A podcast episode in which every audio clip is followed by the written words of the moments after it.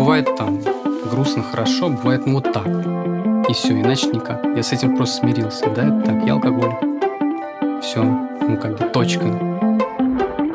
До. И после.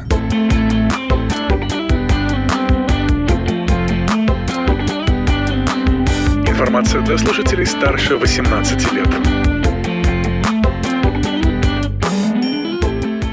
Привет! Меня зовут Ксения Верзилова, и это подкаст о ситуациях, которые делят нашу жизнь на «до» и «после».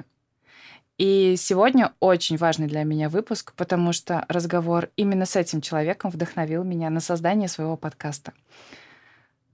Очень многие считают, что вдохновлять нас на перемены могут э, только истории каких-то великих, знаменитых людей. Но на самом деле герои часто ходят просто среди нас. И важные истории происходят с теми, кто работает с нами, кто просто живет с нами в одном доме, с обычными людьми. И сегодня у меня в гостях Антон Серебренников. Приветик. Как тебя представить? Меня представить э, Антон из Нижнего Новгорода, ему 28 лет. Здесь больше нечего кажется, чем ты сказать. занимаешься? Я столяр, но не по профессии. Профессии у меня никакой нету, образования я никакого не получил, кроме школьного. И сожалею ли я об этом, или я рад этому, я еще не определился, если честно. Вот, но судьба меня вывела в столярство. Будем говорить о той теме, о которой обычно замалчивают, про алкоголь и то, как он влияет на нас, наших близких и на тех, кто рядом с нами. Скажи мне, пожалуйста, я знаю, что у тебя была проблема с алкоголем. Да, очень большая, и она остается. В каком году пик случился? Пик случился в 2021 году, в апреле. То есть это тот самый момент до и после, по названию подкаста. Ровно произошло это со мной 4 апреля 2021 года. Как твоя жизнь выглядела до? А, Как так происходило, что ты пришел в эту точку? Там личная жизнь, работа. Что А. было вообще в твоей жизни? Пришел я, начал, вернее, идти к этой точке, я, наверное, с самого детства. Потому что важно очень понимать то, что я являюсь так называемым ВДА. Это я понял буквально недавно. Что я такое этом- ВДА? Сейчас Просвети я нас, поясню. пожалуйста. Передо мной лежит книга, ты увидишь. Она называется «Взрослые дети алкоголиков». Ой, слушай, я про эту книгу слышу за последнюю Да. неделю второй раз. Это, это потрясающая книга. Она мне открыла глаза на то, кто я. И каждый раз, когда я ее читал, у меня были слезы. Потому что это настолько жиза, как говорится. Вот каждое слово, каждое предложение, я понимал, что это про меня. Я начал понимать, читая ее, что со мной происходит, почему я поступал так или не иначе, и почему я оказался в той точке, в которой оказался. То есть ты хочешь сказать, что папа у тебя был алкоголиком или мама? Кто из родителей? Папа. Мой Папа. отец был алкоголиком, и он пил всю свою жизнь. Ну, не свою, а мою жизнь. Вот сколько я себя помню, с пяти лет примерно, я помню его пьющим всегда. Он умер в 55. Тебе сколько было? Мне было 22. Как ты тогда перенес этот момент? Это, наверное, прозвучит не очень, но это было облегчение. Слушай, ну это честно.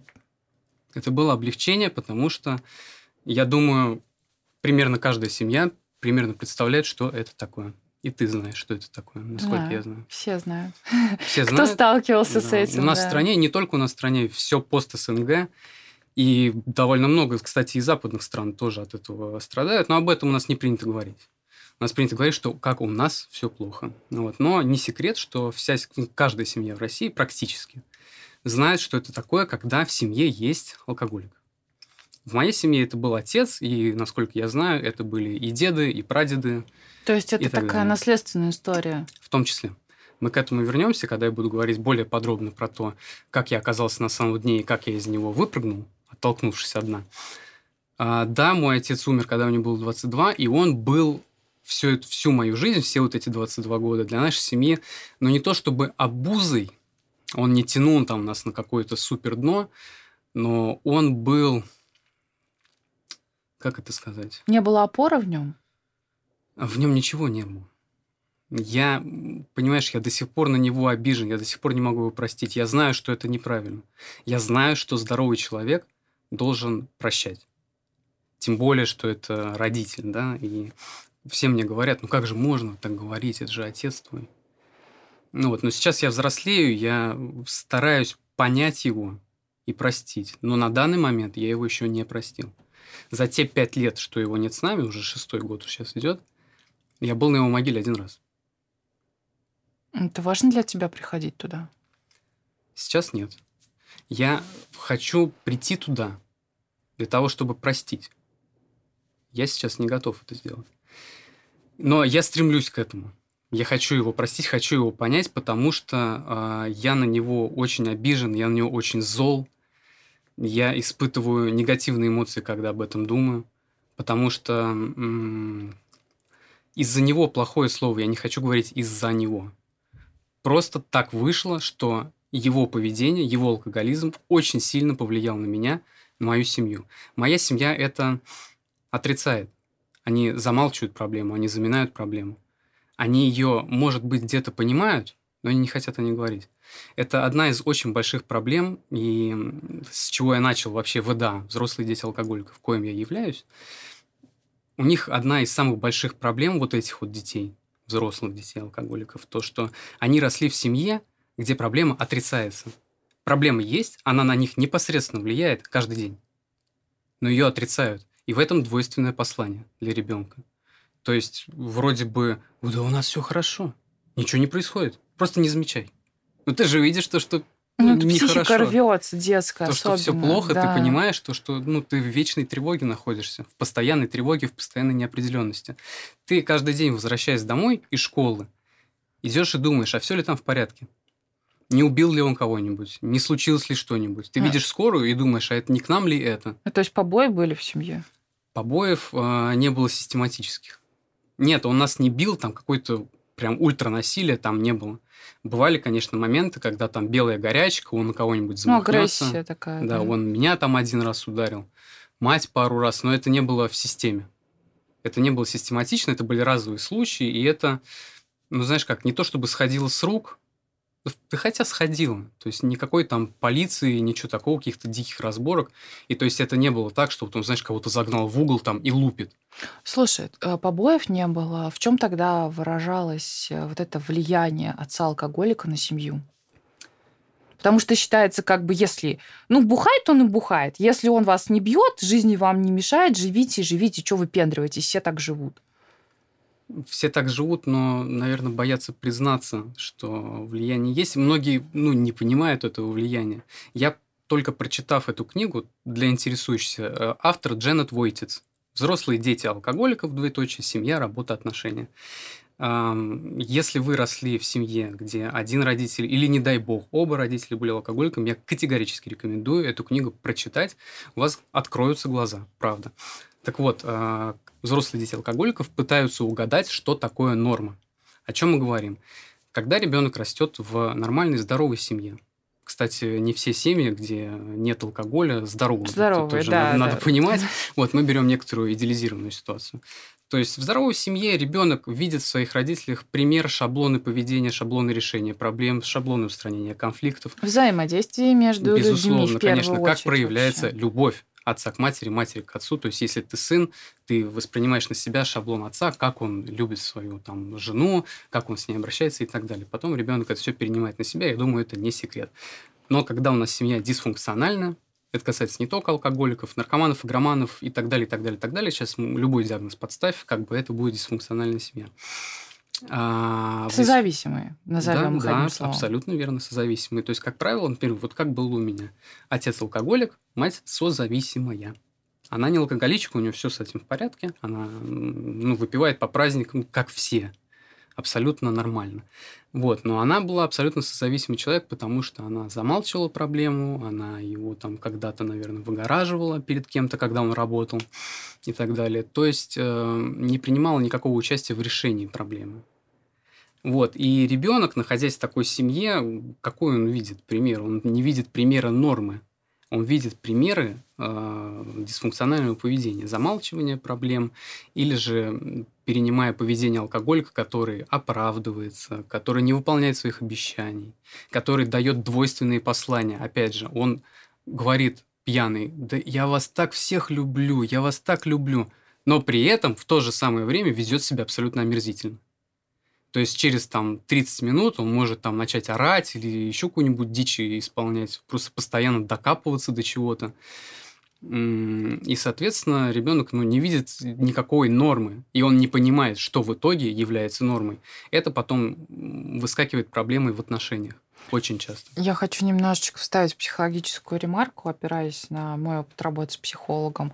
А, о чем мы здесь говорим?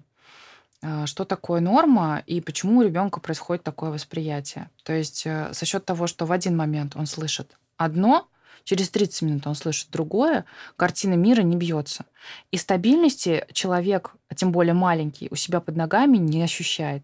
И за счет того, что у него нет стабильности и чувства безопасности, это не дает возможности развиваться не только чувству любви, но и вообще, в принципе, нормально развиваться, учиться, стремиться к чему-то. Потому что ты все время на палеве. Ты все время чего-то боишься. Ты боишься, что что-то произойдет. Ты все время закрываешь свою первичную потребность безопасности. Пирамиду Маслоу никто не отменял. И когда у тебя не закрыта потребность безопасности, дальше ты идти не можешь. То есть мы здесь сейчас, э, проговаривая про этот пункт, говорим о том, что э, человек маленький, ребенок, боится, находясь в семье, где есть алкоголик, и который ведет себя при этом неадекватно. Абсолютно верно. Абсолютно верно. Я сначала думал как. В девятнадцатом году я расстался после очень длительных отношений. И я, конечно же, ощущал некоторое одиночество, смятение, а как дальше жить? Там, ну, как я теперь один, вот живу один, что мне делать?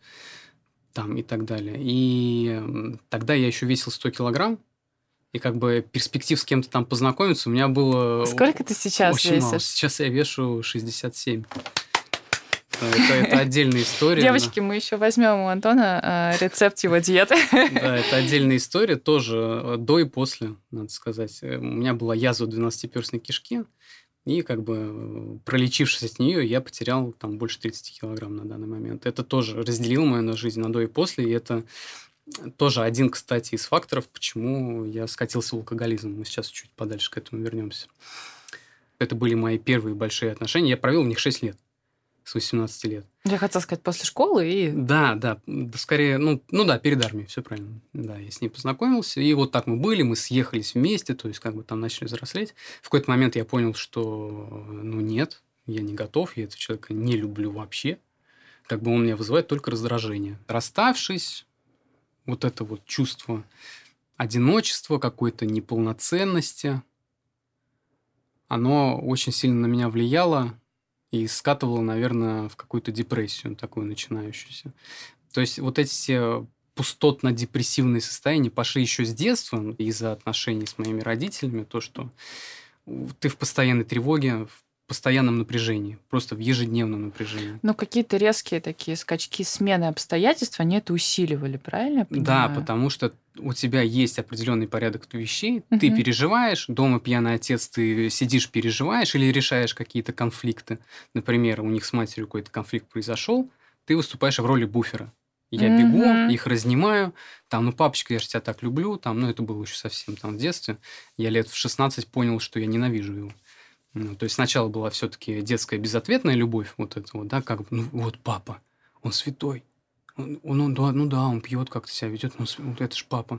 То есть я его люблю безусловно. Но повзрослев, я понял, что, ну, нет. Так грустно слушать это, Это не то. Ну, а что поделать? Это правда.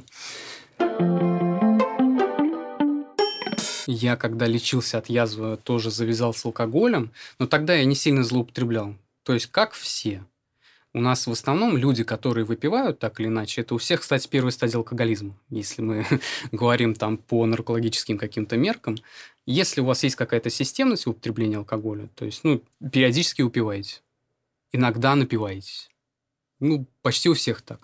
Tипа, ты можешь выпить, можешь не выпить, можешь напиться, можешь не напиться. То есть, это нормально, но это первая стадия. Привет. Ну, такая, знаешь, 0-1.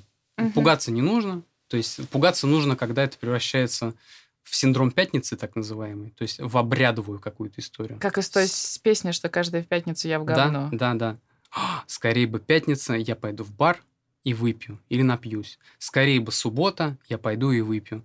И вот когда уже начинается вот эта ритуальная история, то, что поскорее бы наступил какой-то день или какое-то событие, и я выпью, Не то, что я проведу время с друзьями, не то, что я схожу потанцевать, а я выпью и Мгм. расслаблюсь. Вот это уже один из звонков. То, что о-о-о, что-то уже какая-то проблема. Ты начинаешь концентрироваться на алкоголе. Ты начинаешь концентрироваться на вот этом состоянии эйфории, которое он тебе дает. Вот. Если ты на него не концентрируешься и просто используешь алкоголь как некоторый инструмент там, для флирта, для общения или еще чего-то, или просто для легкого расслабления, это абсолютно окей, и пугаться не нужно. Вот, вернемся к пустоте. Расставшись, да, эта пустота выросла. Потом я начал выгорать на работе. Эта пустота стала еще больше, потому что я не понимал, зачем я вообще работаю, зачем я вообще живу. То есть я жил один, у меня была только работа и больше ничего. У меня Мгм. не было. Конечно, у меня есть, безусловно, компания друзей большая, но друзья – это друзья, ты с ними семью не построишь. Ну, как бы классическую. Вы можете жить большой шведской семьей, конечно, у нас есть мечта с друзьями построить дом и жить там все вместе. Вот, но это все-таки не про семью, отношения, любовь. Э, Я знаю, что вы с друзьями любите путешествовать. Любили, ну, вернее, да, мы любим, но все сейчас понарожали детей, потому что у меня ребята, они все в основном постарше. Мгм. У всех пошли дети, то есть мы как съездили в 2020 году в Таиланд, мы больше никуда не ездили. Потому что у ребят пошли уже дети, и, соответственно, не И ты этого. такой, надо догонять. Ну, типа того, да. И то есть, ну, не то чтобы отстранение, все равно друзья меньше могут с тобой видеться. И, Я и понимаю. ты один. Как женщина в декрете, я Да, понимаю, да. что происходит. Вот, бросив работать, когда я выгорел, я понял то, что все, я больше так не хочу.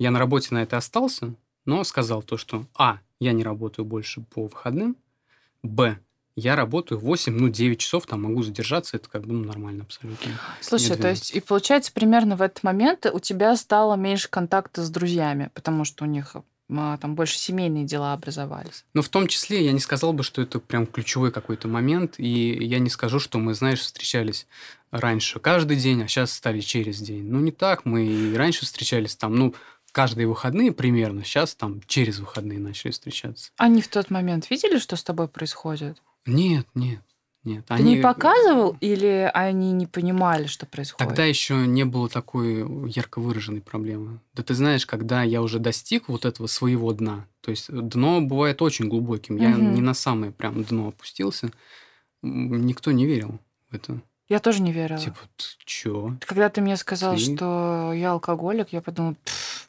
ну, господи, ну пьешь ты там свою бутылку вина вечером в пятницу. Ну, Какой это алкоголизм? И у всех образ вот этого привокзального бомжа, у Мгм. которого уже характерная походка, от которого пахнет там ацетоном изо рта. Для всех вот такой образ алкоголика, как правило. А я был, ну, обычный парень. Еще и я похудел, еще и привлекательный такой, неплохой, красивый парень. Девчонкам нравился? О, да. Ну, Не буду скрывать, да, я когда похудел, я стал не то чтобы окружен, но я почувствовал на себе внимание Мгм. некоторое женского пола, что для меня было вообще в новинку. Я такого никогда не испытывал. И это тоже один из факторов, который на меня повлиял. Потому что освободившись от работы время, вот здесь вот отсчет именно начала вот этого прям падения стремительного, Мгм. я начинаю от лета 2020 года. Когда я бросил много работать, я стал работать как все, у меня освободилось очень много времени. А что делать в это время? Пустота, она никуда не делась. То есть я как был одинокий, какой-то депрессивный. И нужно, кстати, тоже понимать, я недавно узнал, прошел тест на темперамент. Я Мгм. меланхолик и интроверт. Как оказалось. Хотя может показаться, когда со мной кто-то знакомится, то, что я вообще экстраверт, такой холерик, весь на позитиве, мне легко там общаться с людьми. На самом деле мне не очень легко, но я это очень тщательно скрываю. Я интроверт под маской экстраверта. Это я так говорю. На самом деле я такой человек немного пессимистичный и э, не особо оптимистичный. Как ну странно звучит. Скорее, я всегда себя называю я реалист. Как бы надейся на лучшее, но готовься к худшему. У меня вот э, такая вот штука. У тебя освободилось свободное время, и ты почувствовал женское внимание. Ты начал э, как-то женским вниманием заполнять дыру внутри себя. Да, я начал... э, Вот у меня появилось свободное время, пятница вечер. Что поделать? Что Мгм. поделать? Они пойти мне в бар. Пошел в бар. Там, ну, бывал как-то случайно заскакивал, типа, по пути. Почему мне там э, кружечку не выпить там? Вот, и именно там я начал получать вот это самое внимание, которое раньше не получал никогда. И поскольку, поскольку еще и низкая самооценка и так далее, я, Ты офигел, наверное, я просто. каждое вот это внимание воспринимал просто э, как какой-то дар Божий. Типа на меня там кто-то посмотрел, мне кто-то улыбнулся. Вау! Это любовь. Это любовь. Вот, и, ну, то есть для меня это была прям новинка, и мне это было дико, и я за это все за, очень сильно цеплялся. И это породило такую штуку, как очень сильно завышенные ожидания, от которых я сейчас, слава богу, избавился. Потому что я всегда ожидал то, что, например, на меня кто-то обратил внимание, мне кто-то улыбнулся или мило со мной общается. Я думал, ну все, я ей нравлюсь, мы сегодня поедем ко мне. Потом, ну, я там напивался, например, этого не происходило, как бы девчонка просто там мило пообщалась и все. А я-то себе уже представил то, что у нас сейчас все будет. Вот. И да, я не скрою, у меня вот были вот эти беспорядочные половые связи, назовем это так, буду откровенен.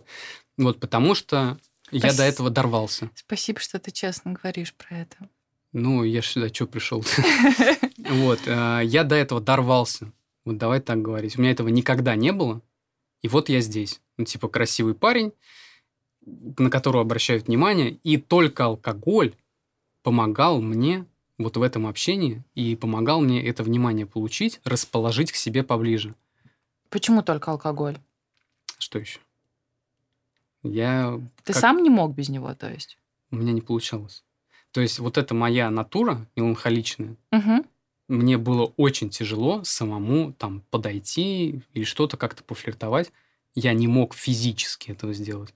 Ну, никак. Я, я мог сидеть там два часа и просто вот так вот сидеть. Но только вот, ну, эти два часа я проводил с пользой, я выпивал. И спустя вот два часа я попью там, не знаю, три бокала, четыре бокала пива, например, я выпил. И я уже чувствую то, что я все могу она будет моей. И все, мне уже было очень просто все это делать. То есть э, слова сами текли, все прекрасно получалось, там, с переменным успехом, но силы в себе я находил только с алкоголем. Без него я просто сидел в углу. Что произошло в тот момент, который ты называешь самым дном? Ты готов Ну, говорить? чуть-чуть надо, наверное, издалека дойти, э, зайти к этому, продолжить от того, что я начал ходить в бары. Вот, и смысл-то какой? То, что вот это внимание и вот это вот общение с людьми я получал только там, только с алкоголем и больше нигде. И это заполняло мою пустоту внутри. Мгм. То есть я воз- возмещал свою, свою потребность в общении, свою потребность в женском внимании, свою потребность в веселье, в эйфории, которую дает тебе алкоголь. Я танцевать ненавижу. Я не люблю танцевать, я ненавижу клубы. Но там, выпив, я мог потанцевать. Я мог с кем угодно пообщаться, я мог подойти к любому и спросить что угодно. И мне было абсолютно нормально. Я людей к себе располагал. Со мной там, правда, общались, меня никто там не считал каким-то приставучим дураком. Нет, я там настолько завсегдатай был в одном баре, то, что меня там все бармены уже знали, говорят, о, Антоха, привет, там тебе что, как обычно, как говорится. Вот, то есть все это выглядело абсолютно нормально, но для меня это был один единственный способ почувствовать себя живым, скажем так, потому что без этого я не мог просто расслабиться, не мог. И У меня все внутри сжимается, я тебя слушаю, это так э, грустно. Ну, ну, как грустно? Это жизнь. Не бывает там грустно, хорошо, бывает ну вот так.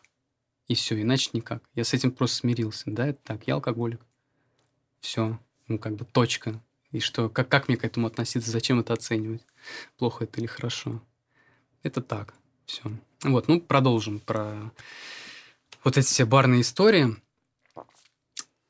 Соответственно, получаю это только там, и каждый раз, когда я чувствовал себя опустошенным, когда я сталкивался с каким-то стрессом по работе, в отношениях или еще где-то, я видел только один способ расслабиться и отпустить вот эти тревожные мысли, только выпив. Иначе нельзя было, потому что иначе меня вот эти все чувства, они поглощали меня, они меня засасывали, как в пучину. Я это описал в своем э, посте в Инстаграме, посвященные вот этому Запрещенные моменту. соцсети. Да, да, да, посвященные моему алкоголизму и падению на дно. Я это описал как черная дыра внутри. Это правда так чувствуется, когда тебе плохо внутри. Да, и она, понимаешь, как я говорил, вот эта дыра, она появилась-то еще в детстве, в подростковом возрасте, и она становилась все больше, больше, больше, больше, больше, и она, тебе, она тебя не покидает, она всегда в тебе. Особенно, когда ты остаешься наедине, когда ты не на работе. На работе ты работаешь, тебе некогда об этом думать. Ты возвращаешься Мгм. домой, я лежу один на диване, все. Котика бы завел. Я его завел уже, когда протрезвел. Это отдельная моя любовь, которая тоже разделила мою жизнь на до и после, надо сказать. Вот, но я был один, я котик, про котика я всегда думал, но я боялся брать на себя ответственность. А как он будет? А как я его прокормлю? А если ему не понравится? Ну, какие-то вот идиотские вопросы. Коту. Он такой пришел к тебе и говорит, знаешь что, Антоха, Да. жизнь с тобой говно. Да, да, да, вот. И я, ну, честно, я просто боялся ответственности. Потому что я хотел жить для себя и только для себя. Что я и делал с успехом. Как бы чем заниматься? Да просто кайфовать. Что будет дальше, да вообще, да И хоть, катился, хоть потоп. катился. Вообще наплевать. То есть уже там к 21 году, то очень стремительно начали в августе 20 закончили в апреле 21 То есть меньше года. Да тут сколько? Давай посчитаем. Да полгода. Ну, чуть больше, Чуть чем больше полгода. полгода. 10 там месяцев, Мгм. условно. Очень быстро. Но э, благо, что я очень быстро понял. Мы сейчас подойдем, когда к апрелю уже, к моей финальной точке. Мне очень повезло, надо сказать. Но падение было стремительным. Алкоголь – это депрессант центральной нервной системы. Это надо понимать. И самая большая проблема в том, то, что когда мы выпиваем, мы как бы стресс маленько попускаем, Мгм. нам вроде бы стало хорошо, был один уровень стресса, он снизился, вроде все классно. Потом ты отходишь, а уровень стресса, он возвращается не в ту точку, где был, он опускается еще выше, вернее, поднимается выше. Тебе становится еще более... Какая ужасная конструкция. Тебе становится хуже, чем было до.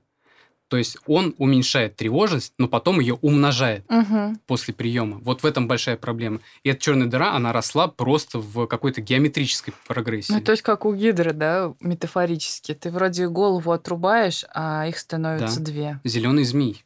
Это вот именно про это, как мне кажется. То Очень есть, может быть. как бы ты ни боролся, становится только хуже. И каждый раз выпивая, ты думаешь, тебе становилось все хуже, хуже, хуже, хуже, хуже. В какой-то момент тебе просто плохо ежедневно. Ты не понимаешь, что с этим делать. И у тебя не остается иного выбора, кроме как алкоголь. Потому что у меня нет ни увлечений, ни занятий, ничего. Друзья есть, но они не понимают или еще что-то. Я их сейчас ни в коем случае не осуждаю, не говорю, что они плохие. То есть в тот момент, когда ты находишься в этой ситуации, тебе кажется, что друзья тебя не понимают. Да, Близкие, там, Да. родители. да. Даже если они видят, ты отстранен, потому что тебе кажется, что они тебя Да. не понимают. Ты полностью в себе. Полностью в себе, потому что это всегда так было. Я всегда был погружен в свои собственные мысли. Постоянно я себя накручиваю, нагружаю и так далее. И только, и только алкоголь мог меня от этого избавить. Как бы с друзьями, окей, мы, вот как часто очень было, мы, например, встречались, там тоже как-то выпивали, время вечер, там к ночи, говорит, ну, пора домой, пора расходиться, вроде хорош, а у меня уже все. То есть у меня пошла уже тяга непреодолимая к алкоголю. У меня пошла, пошла уже потеря контроля над количеством выпитого. И я говорил, да как, как, вы что, так рано, ну зачем, почему? А потом я просто, ну и, ну и езжайте. Че, я сам, что ли, не повеселюсь? Мне самому абсолютно нормально. Я либо поеду в бар, если мы там где-то в гостях, и там продолжу свое веселье. Либо там дома сам напьюсь, либо если мы в баре, я просто останусь, или пойду в другой бар. Я найду, как себя занять. Как бы деньги есть, все будет нормально. Мы пойдем и выпьем еще, и выпьем до того, пока не потеряем сознание. То есть вот эта штука, чем больше ты злоупотребляешь алкоголем, тем больше у тебя к нему тяга, ты уже не можешь ее контролировать. То есть тебе хочется выпить. Это начинается с синдрома пятницы, потом это может начинаться, ну, как бы сегодня среда, ну, что-то мне как-то, я так на работе устал, ну, выпью бокальчик. Не обязательно напиваться до потери сознания, вообще не обязательно. Но если ты систематически это делаешь, то есть сначала там, знаешь, как было, только по выходным. Потом, ну, несколько раз в неделю. У меня это был, знаешь, так, бокал два виски.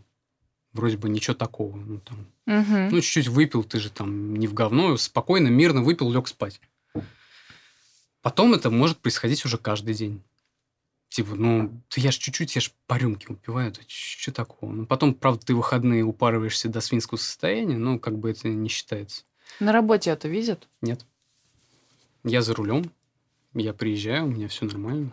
Да и в какой-то момент, в тот момент, я там был начальником отдела, и наш отдел, он был вообще отдельно от всех остальных. И как бы, ну, приехал, занимаюсь, и все. Ничего такого. Это, я говорю, внешне это никак особо не проявлялось. Все это происходит внутри. Вот, и каждый раз, чем чаще ты будешь выпивать, тем больше эта черная дыра разрастается. И в какой-то момент она тебя просто поглощает, ты в нее падаешь, и ты, ну, не знаешь, а как, а как мне иначе, кроме как вот так. Кроме как напиться, как мне иначе справиться с чем-то. И ты не осознаешь, то, что тебе становится хуже. В моменте ты не понимаешь, что с тобой происходит. Ты не понимаешь, почему тебе плохо.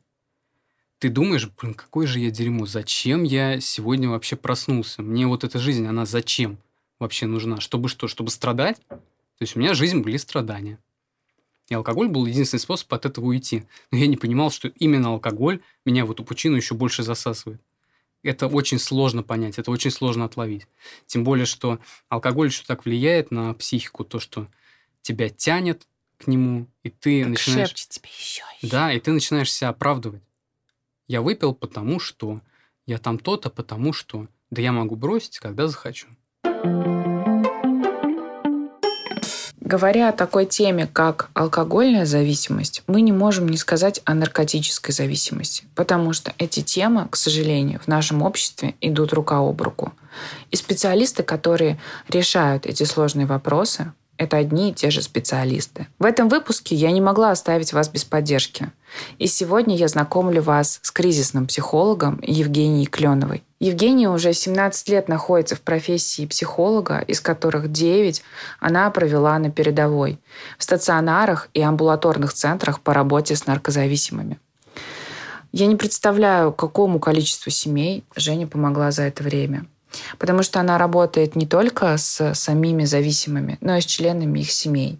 Также Евгения помогает жертвам домашнего насилия и помогает при работе с утратой. Чтобы попасть на консультацию к Евгении, достаточно просто созвониться с ней онлайн. По промокоду «Подкаст» вы получите скидку 30% на первую консультацию у Евгении Кленовой. Ссылку на ее соцсети я прикрепляю в описании к этому выпуску.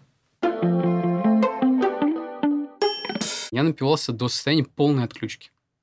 Полный. У меня 3-4 часа выпадали из жизни. Тебе не страшно было? Ну, на утро было страшно и непонятно, что со мной было. Почему у меня болит нога или еще что-то. Там, скорее всего, это выглядело примерно то, что я шел, спотыкался, падал, где-то там на парапете уснул, потом проснулся, и все. Но я этого ничего не помню. У меня только на следующий день, блин, а что было? А не натворил ли я что или еще чего-то. Вот, это была вина. Вина и страх, чувство вины, то, что, ой, я там нажался, что-то случилось. Но все равно, ты все равно, проходит неделя, и ты идешь, повторяешь то же самое. Типа, ты почувствовал себя дерьмом, как обычно, как и всегда. А, а что удивительно случилось? Ничего удивительного. Ты как был дерьмом, так остался. Ты только подтвердил свою дерьмо, вот эту дерьмовость, скажем так. Вот, и, короче говоря, напивался до вот этих состояний, совершенно свинских, когда это ретроградная амнезия называется. Когда ты напиваешься до таких состояний, то, что у тебя какой-то кусок просто выпадает. Не то, что фрагментарно. То есть я себя помню, когда еще не сильно злоупотреблял. Ну, бывает, да, ты напился там на празднике каком-то, и ты смутно помнишь, отрывками Мгм. что-то помнишь. Ну, как бы это окей, это нормальное действие алкоголя. Но когда ты уже злоупотребляешь прям серьезно, у тебя, во-первых, ты ничего не контролируешь, ты напьешься обязательно. Не всегда, не во, не во всех 100% случаев. У меня бывали случаи, когда я встречался с другом, выпивал там по пиву, ну или по 5 пив, разъезжался домой, и все было окей, я все помнил. Да, такое было. Но если я ехал один, была четкая цель просто нажраться. Но не то, что четкая цель, была цель выпить. А там все происходило само собой, автоматически. Ты начинал пить, все, никакого контроля, забудь. Ты даже если на третьем бокале думаешь, ну, наверное, это последний, нет. Он опустеет, ты пойдешь и новый нальешь. Опустеет это, ты пойдешь и новый нальешь. Опустеешь это, пойдешь и нальешь И новый. так, пока не отключишься? Да. До тех пор, пока либо кто-нибудь тебя не заметит сердобольно и не отправит домой. Такое часто было. То есть видят то, что я уже не в минус. Если я с кем-то, например, общался чуть-чуть накануне, да, они видят, то, что я уже никакой, меня там пытались как-то домой отправить на такси. Я начинал обижаться. Типа, я сам могу, все. Тыкаю там в телефон, там ничего не получается вообще. Я как-то вызвал себе такси на работу. Я типа ехал с бара, говорю, я сейчас сам все закажу. А там же в Яндексе есть кнопочки «Домой», «На работу». Я нажал «На работу». Меня привозят на работу, а там такая промзона. И таксист говорит, тебе точно сюда? А я спал все это время. Я такой, а где мы? Такой, улица Нартова. Я говорю, нет, мне домой. Ну, вот такие истории. Но, как правило, это все-таки было чуть по-другому. Напиваешься до тех пор, пока ты не просыпаешься где-то. Слушай, я, конечно, смеюсь, но это выглядит не так смешно, как э, в каком-нибудь кино «Ирония судьбы» или «С легким паром». это Ну да. правда выглядит э, пугающе немножко. Ну, это ужасно.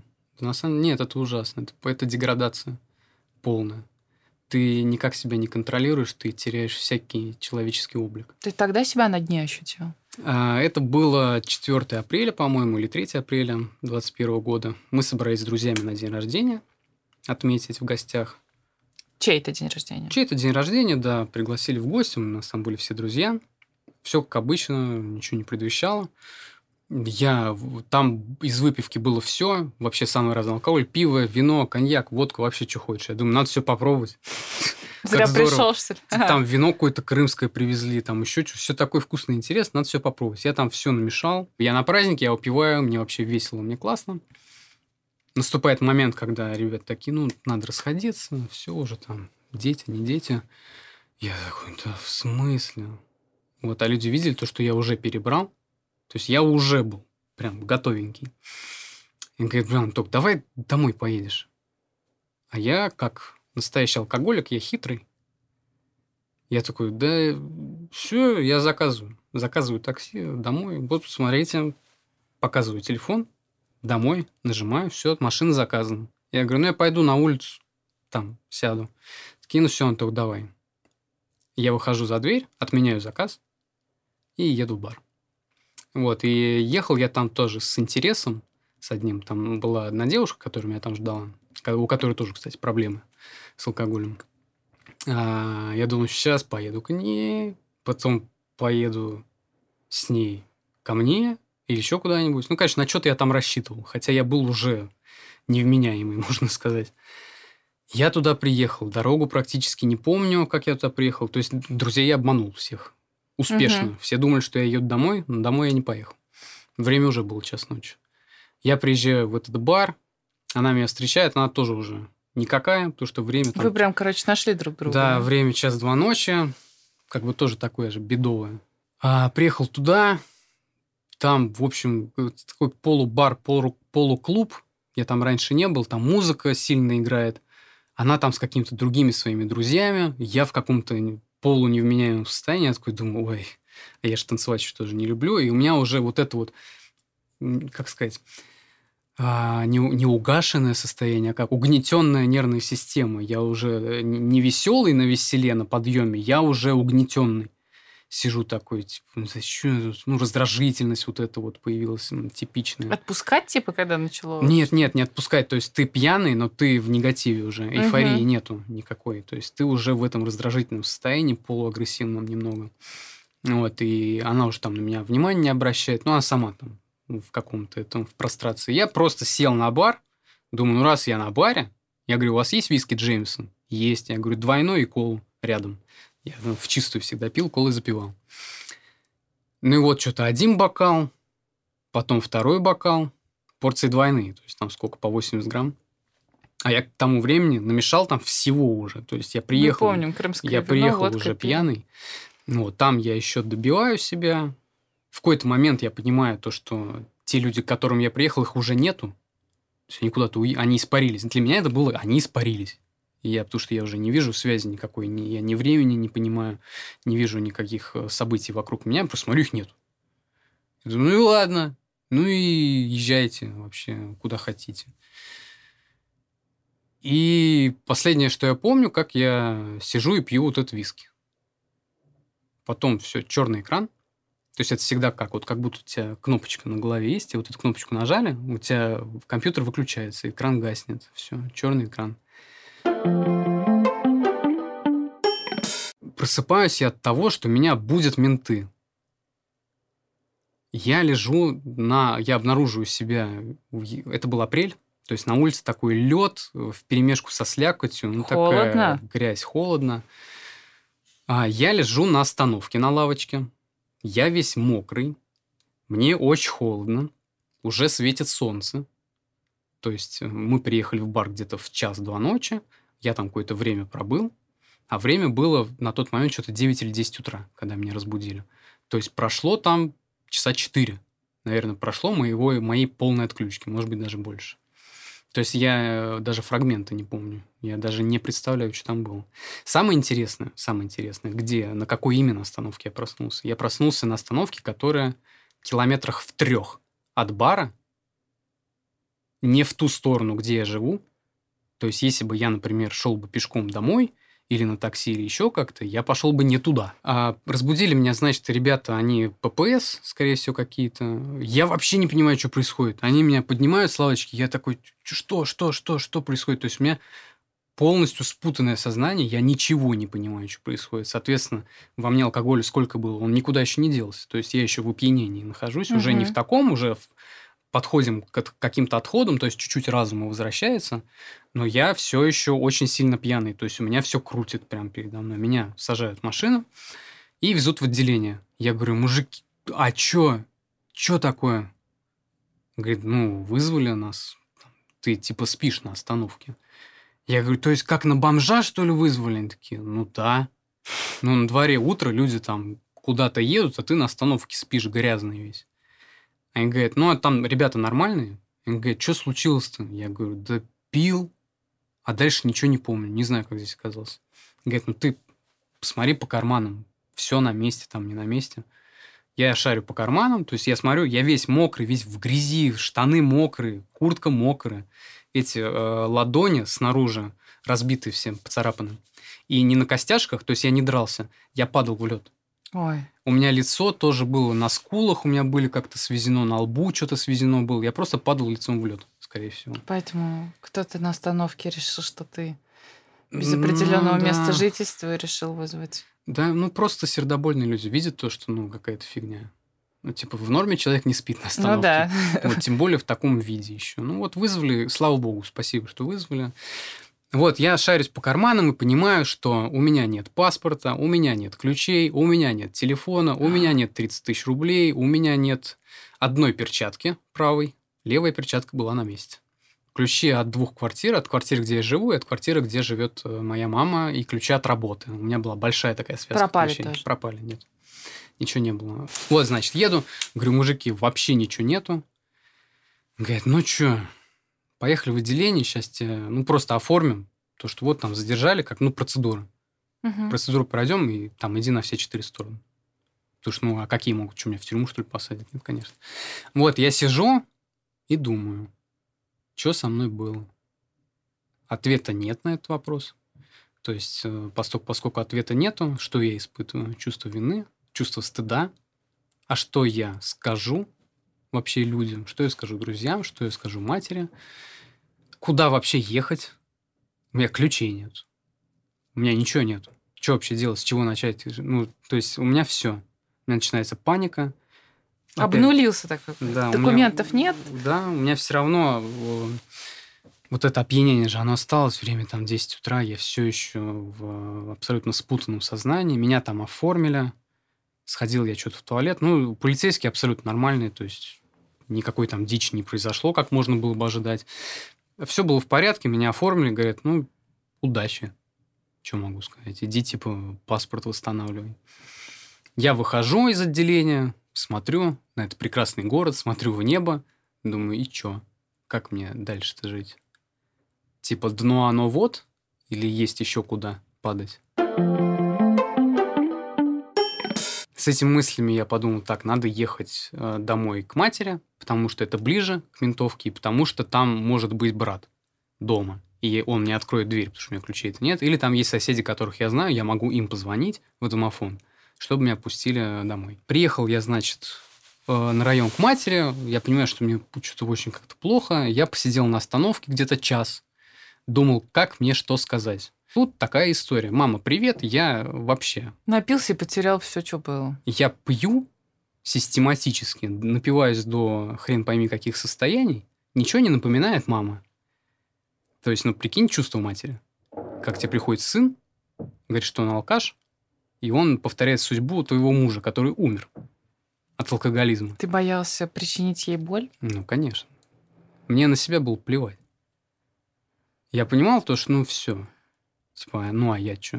Я в этой системе вообще никто, и как бы зачем обо мне вообще переживать? Со мной все понятно. Как ты решил этот вопрос? Как ты пошел к маме? А, ну, я пришел домой, она, ее не было дома, она была в Богородске у своей матери, тоже моей бабушки. Она приезжала только вечером. А на дворе был день. Дом был брат. То есть я захожу домой, у меня сразу начинается истерика. То есть, ну, брату же тоже надо что-то сказать брат тоже не в курсе. Я думаю, надо пойти поспать, наверное, потому что я в таком состоянии никакой ценности не представляю вообще. Я лег спать. Ну, как лег? Первые три часа у меня просто истерика была. Я лежал и выл. Потому что я понимал, ну, это все как бы конечное, походу. Но... Ты сравнивал себя с отцом в этот момент? О, да. Я лег-то спать, знаешь, куда? На его кровать? На тот диван, на котором он умер. Как? Слушай, ну... То есть в моменте, вообще... естественно, в моменте я об этом не думал. В этот момент у меня просто все, у меня кататоническое отчаяние.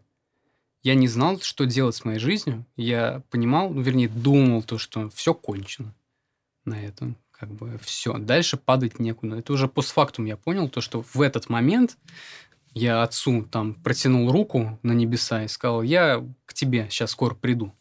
Походу, твоей дорогой иду. Хотя я будучи подростком, когда он был жив, как ты думаешь, как я говорил, когда его видел? Я mm-hmm. никогда не стану таким. Я же вижу, к чему приводит алкоголизм. Я же вижу, как всем вокруг плохо. Я таким не стану, я таким не стану, я же вижу. Мне мать иногда говорила, не пей, сопьешься. Я говорю, да ты что? Я же не такой. Я же не такой, я же вижу, к чему это приводит. И что мы имеем? Я ровно точно такой же, как он точно такой же, в точности. Мало того, что я на него похож внешне, так вот еще и по этой лавочке ровно то же самое. Это я уже чуть позже осознал. В моменте, конечно, у меня просто отчаяние. Полное отчаяние. Прям я э, лежу на дне канавы эмоционально. И у меня просто истерика. Я три часа валялся, выл. Прям, я не знаю, что там мой брат думал. Это вообще дико было. То есть приезжает младший брат, у которого вроде все в порядке, то есть он вообще не в курсе ничего был. И он лежит там, воет. Ну вот, я как-то там кое-как уснул, успокоился. Что ты маме сказал? Да даже словами это назвать глупо. Я проснулся, понимаю, что она дома. Я не решался выйти часа два, наверное. Я просто думаю, ну, что я скажу? Что сказать? Что сказать? Ну, ответа я себе не нашел, что сказать. Я услышал, как ей звонит мой друг, Время было уже 8 или 9 вечера. Они тебя искать начали? Да. То есть э, мои друзья, я не выходил с ними на связь там с двух часов ночи. Угу. То есть они как меня проводили домой, типа.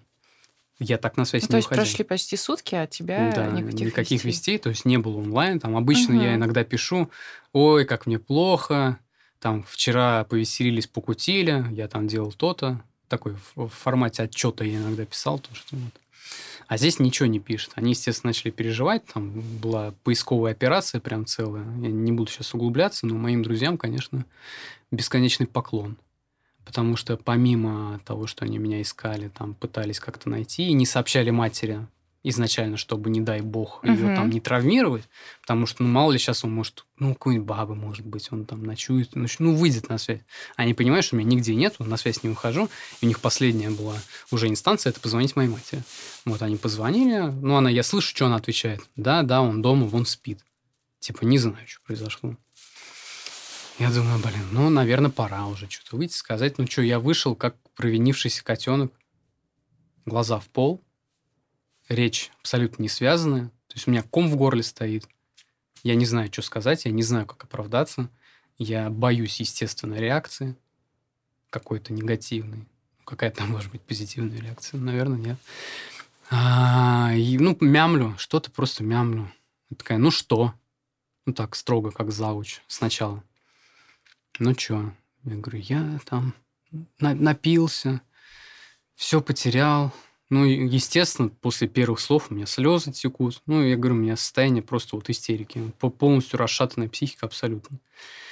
Я сажусь, все, там плачу, а она уже понимает, что ей это уже не просто котенок, который накакал мимо лотка.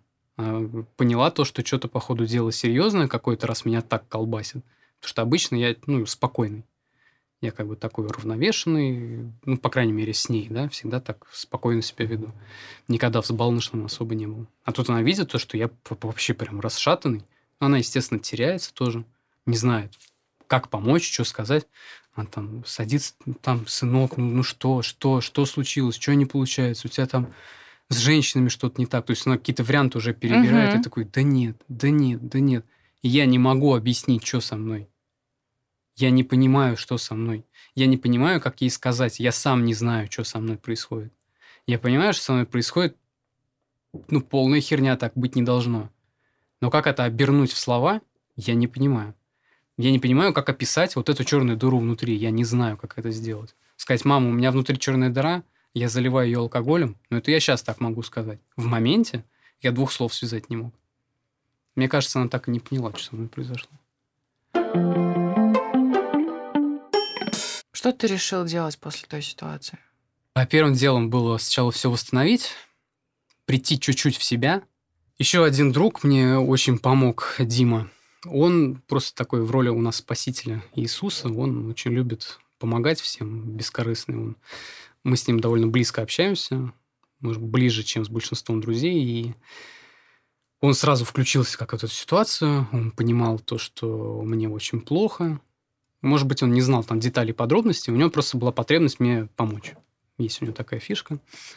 Он меня долго уговаривал, говорит, Антон, давай ты переночуешь у меня хотя бы первую ночь после того, как я от матери уехал. То есть на следующий день, ну что, я же не могу у матери жить бесконечно. Потому что нужно же с ней говорить. Угу. А как мне сказать что-то? Я сам для себя сказать не могу, а ей это тем более, учитывая, что мы не сильно близко общаемся. То есть мне нужно было уехать сто процентов. Были ключи запасные от моей квартиры, я их забрал. А, приехал домой, Дима меня прям очень настойчиво говорит, Антон, да, не будь один. Говорит, я за тебя боюсь. Ну, что ты можешь с собой сделать? Я, говорит, не знаю. Я тоже не знал, что я могу с собой сделать. Ты уехал к нему? Да. Пришлось меня уговаривать. Но я поехал, потому что я понял то, что я сейчас себя не контролирую. В... А, вы в каком-то разговоре там, я так понимаю, находились какое-то время у него? Слушай, ну, я настолько был в себе, и, опять же, я не мог описать суть проблемы. Настолько это все было сложно, и настолько это все было внутри, я не мог никак сформулировать, что происходит. Но я ему сказал, что вот произошло то-то, то-то, то-то, и мне очень плохо. Мне нужно что-то сделать с собой. Мне так плохо, что я не хочу жить. И я не знаю, что делать дальше.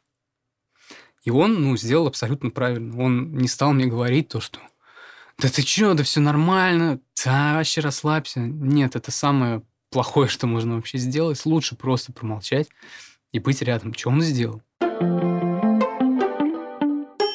Когда я все восстановил, у меня ушла примерно неделя наверное, плюс-минус. Я как-то... Мне Дима дал телефон. Ну, старый какой-то uh-huh. дал свой телефон, я установил сим-карту. Вроде как-то более-менее объяснился перед людьми. Ну, не то, что объяснился. Там, я прочитал чат наш, групповой с друзьями, там было 550 сообщений. Я все это прочитал. Ну, естественно, у меня истерика. То есть, я говорю, истерики были каждый день.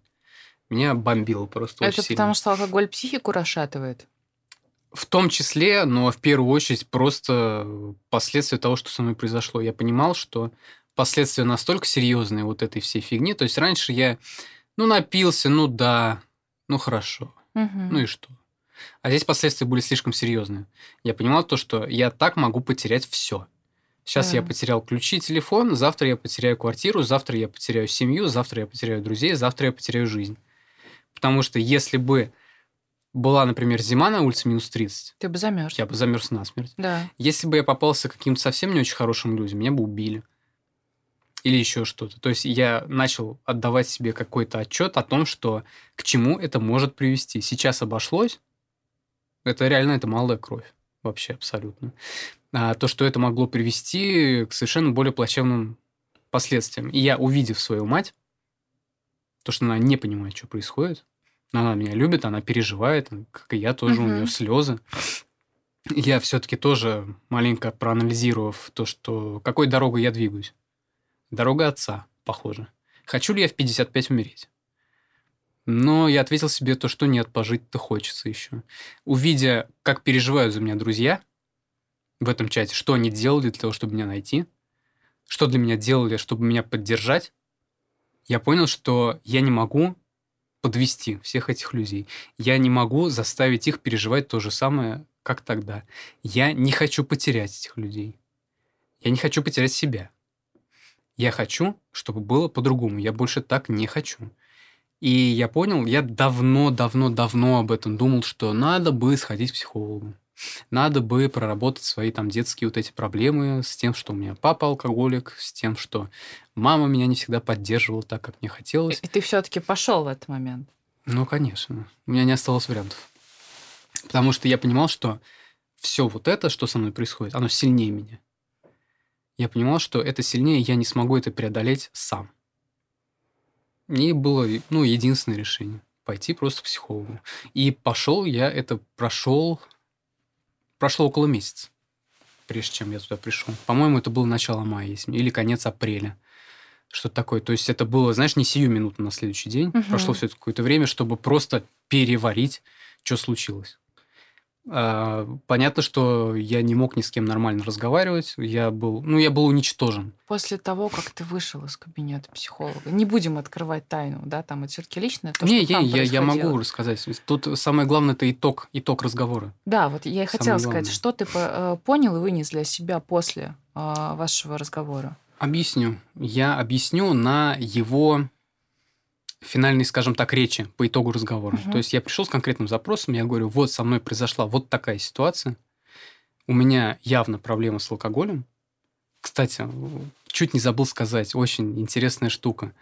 Есть же, да, признаки алкоголизма, вот это все, то, что там повышенная толерантность, отсутствует рвота, а, ретроградная амнезия, но есть один очень хороший признак. Если вы гуглите признаки алкоголизма, у вас уже проблемы. А, блин. Это очень классная штука. А я гуглил. До того, как я попал в эту ситуацию, Мгм. я гуглил признаки алкоголизма. То есть уже в этот момент можно было понять, что чувак... Это прям такой сильный колокольчик. Да, и я прочитал эти признаки, я понимал, что это все про меня. Остановило ли это меня? Нет. Нет? Не остановило. Так что психолог тебе Так сказал? вот. Последними вопросами психолога он выслушал меня. Он мне задавал наводящие вопросы про мои отношения с алкоголем. Типа, как ты выпиваешь, сколько ты выпиваешь, когда ты выпиваешь, все рассказал.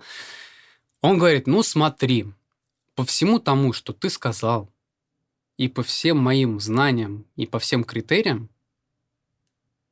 говорит, подожди, еще последний вопрос тебе задам, он мне говорит. В семье есть примеры алкоголиков? Я говорю, у меня отец в 55 умер. Он говорит, ну, по всем параметрам ты алкоголик. Говорит, и у тебя очень простой вопрос стоит перед тобой прямо сейчас. Либо ты пьешь, и твоя жизнь закончится, ну, не так, как бы ты хотел, скажем так. Либо ты не пьешь совсем, без компромиссов. То есть он мне твердо и четко сказал.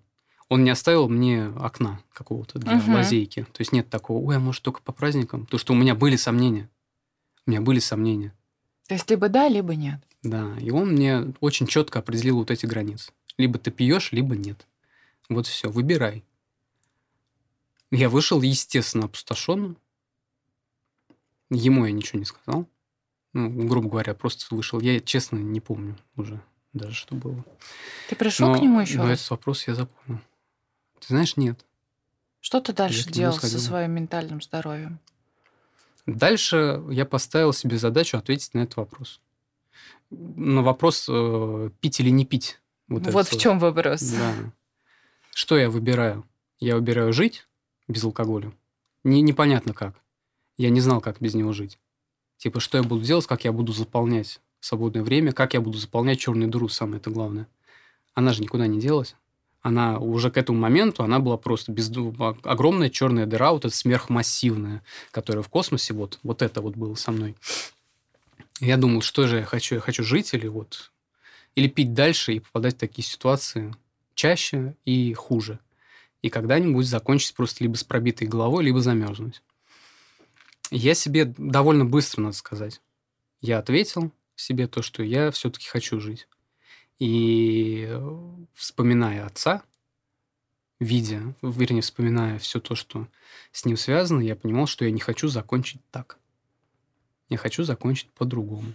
Я хочу быть окружен любовью, наверное, какой-то, чтобы меня добрым словом хотя бы вспоминали, а не то, что мой уход воспринимался как облегчение.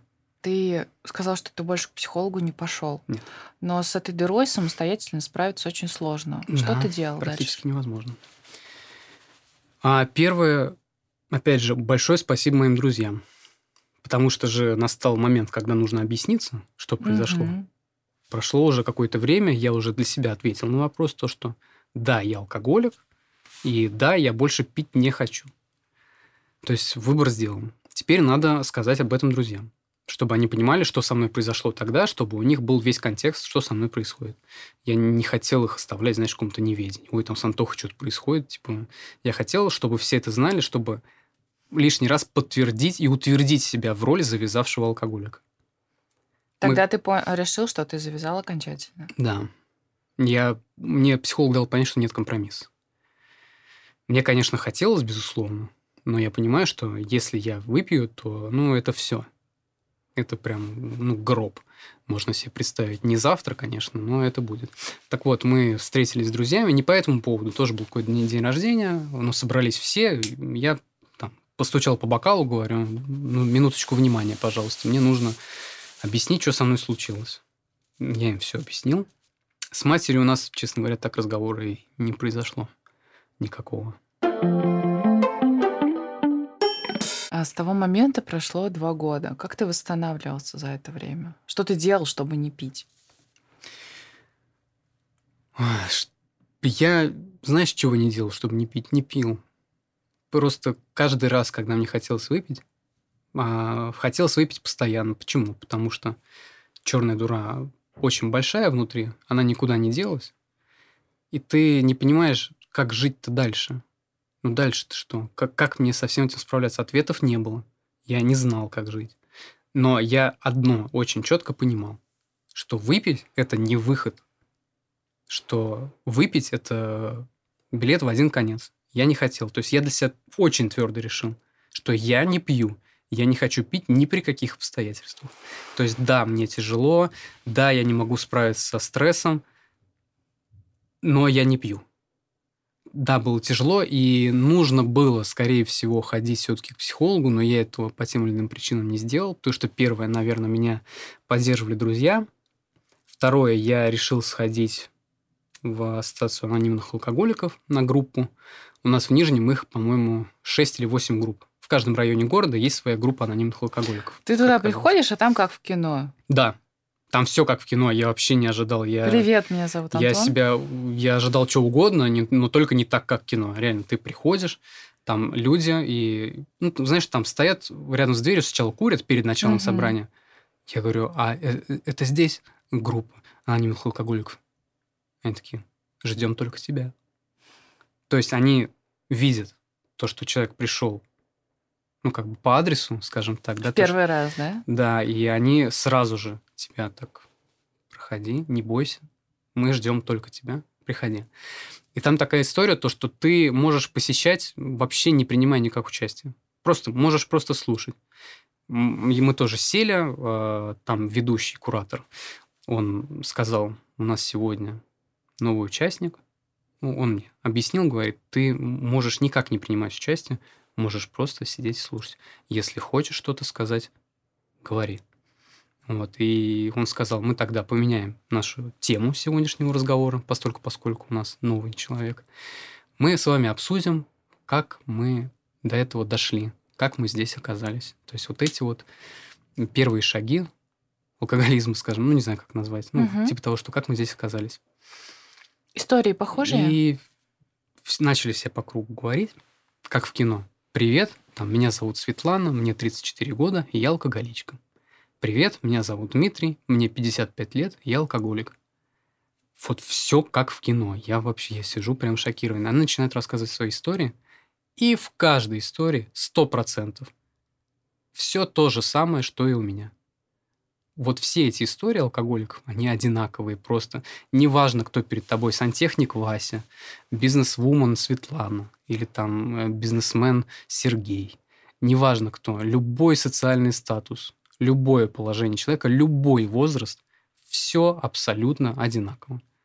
Тебе сильно помогла эта история, когда ты попал в общество, которое тебя понимало и поддерживало? Да. Да, потому что друзья поддерживают и понимают ну, на 80%, может быть. Эти люди понимают тебя на 100%. Потому что, слушая их, я уже плакал. Я в каждой истории узнал себя. Вот прям в каждой. Там были люди, которые упали настолько ниже моего. Я видел в них то возможное будущее, если бы я не бросил пить. То есть там истории были абсолютно дикие. Ты поблагодарил себя в тот момент, что ты вовремя остановился? Конечно. Конечно, я понимал то, что насколько хуже может быть, и как мне повезло, то, что я вот вовремя остановился. Я решил высказаться, когда до меня дошла очередь. Я тоже сказал всем привет, меня зовут Антон, мне на тот момент 26 лет, я алкоголик. И вот этот момент признания, и то, что они каждый раз, когда они хотят сказать, говорят это, я алкоголик или я алкоголичка, это очень важно, потому что алкоголизм – болезнь неизлечимая люди, которые вот алкоголики завязавшие, как я сейчас, я не перестал им быть. Я все равно алкоголик, Почему? который не пьет. Но это не лечится. Вот и все. То есть я зависимый человек априори. Все. То есть ты держишься на своей силе воли. Да. Как ты себя чувствуешь в компаниях, которые выпивают? Сейчас легко. Самое тяжелое в трезвости это первый год. Потому что первый год ты абсолютно не понимаешь, как жить без этого. Ты не знаешь, как справляться со своим собственным стрессом. Ты не знаешь, как справляться с эмоциями. Да я, может быть, до сих пор не знаю. Что тебе помогало в первый год? Слушай, сложно сказать. Наверное, какая-то моя вот эта внутренняя работа, потому что и в анонимные-то я сходил два раза всего. Что, а что произошло с черной дырой внутри тебя сейчас? Вот прошло два года а, с того момента, как ты завязал, даже уже чуть больше. Мы записываем этот подкаст в конце мая 2023 года.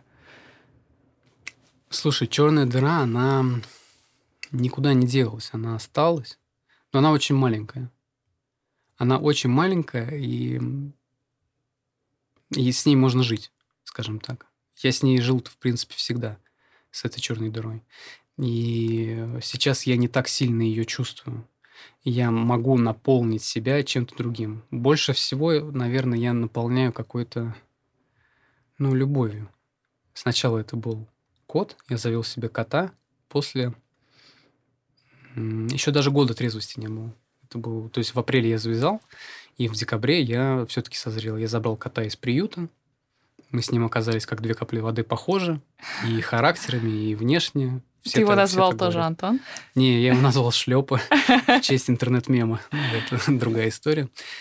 Мне нужен был то, о ком я мог бы заботиться. У тебя появились э, стабильные, серьезные Да. отношения. Да, и я думаю, это только благодаря тому, что я трезвый.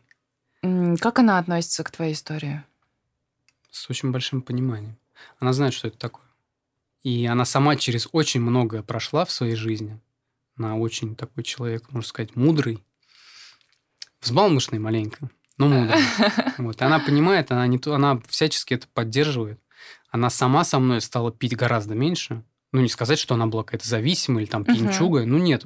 Просто как-то, ну, нету Интереса к этому? ни интереса нету, ни компании нету. Я не могу его поддержать в том, что пойдем куда-нибудь выпьем. Я ну, я же не пью. И она думает, а мне-то зачем? Сидеть одной там пить зачем? То есть она тоже, знаешь, раз в месяц там пойдет на тусовку, ну, она любит там клубы танцевать, любит. Мы вообще очень противоположные люди. Она обожает танцевать, я терпеть не могу. Там, и вот бесконечное количество таких историй. Так вот, она, конечно, с поддержкой, с пониманием, за что ей просто бесконечно благодарен. Есть вообще потрясающая цитата, я ее увидел в запрещенной сети в западном паблике, посвященной трезвости. Фраза звучит так. Ну, давай я сразу на русский давай. лучше переведу. А, как бы борьба с алкоголем это что такое? Это бросить, о, вернее, когда ты пьешь, это бросить все ради одной вещи алкоголя. То есть закрыть всю свою жизнь, все свои интересы угу. ради одного. Или же бросить одну вещь ради всего, ради всей своей жизни. Классно. Но нужно бросить всего лишь одну вещь. Это алкоголь. Зафиналивая наш разговор, что бы ты посоветовал тем, кто попал в похожую с тобой проблему и осознал, что у них беда? У них здесь важно разграничивать, если э, проблема у тебя самого или проблема в семье у кого-то. Нет, проблема у тебя самого. Я думаю, что когда проблема в семье, то ты же все-таки сторонний человек, ты же не можешь прийти и привести за руку там условно отца и сказать, папа пьет. Абсолютно верно. Я а... сейчас открою, наверное, не самую приятную вещь, но если у вас в семье или ваш друг, ваш знакомый, у него проблемы, и он не признаются. Алкоголики никогда не признаются, угу, что у них проблемы. Да, поэтому. Вы никак не поможете. Никак. А как самому человеку помочь себе, если он осознал, что у него Самому беда? моя первая рекомендация, если... Ну, не если, страшно. Всем страшно. Если человек... Во-первых, самое первое, признать проблему. Признать, что у тебя проблемы. Это первое. Это очень важный шаг, без которого ничего невозможно. То есть, если ты не понимаешь, что у тебя проблема, зачем ее решать? Несуществующую проблему, да, в кавычках признайте то, что у вас проблема. Загуглите признаки алкоголизма. Вы уже первый признак выполните, загуглив это. Посмотрите на эти признаки. Вы, скорее всего, узнаете там себя. Если вы там себя не узнаете, есть такая тема, то, что можно разграничить алкоголиков и просто веселых пьяниц. Угу. Веселый пьяница, у него нет проблем, он может пить, он может пить больше, чем алкоголик, но у него не будет проблем.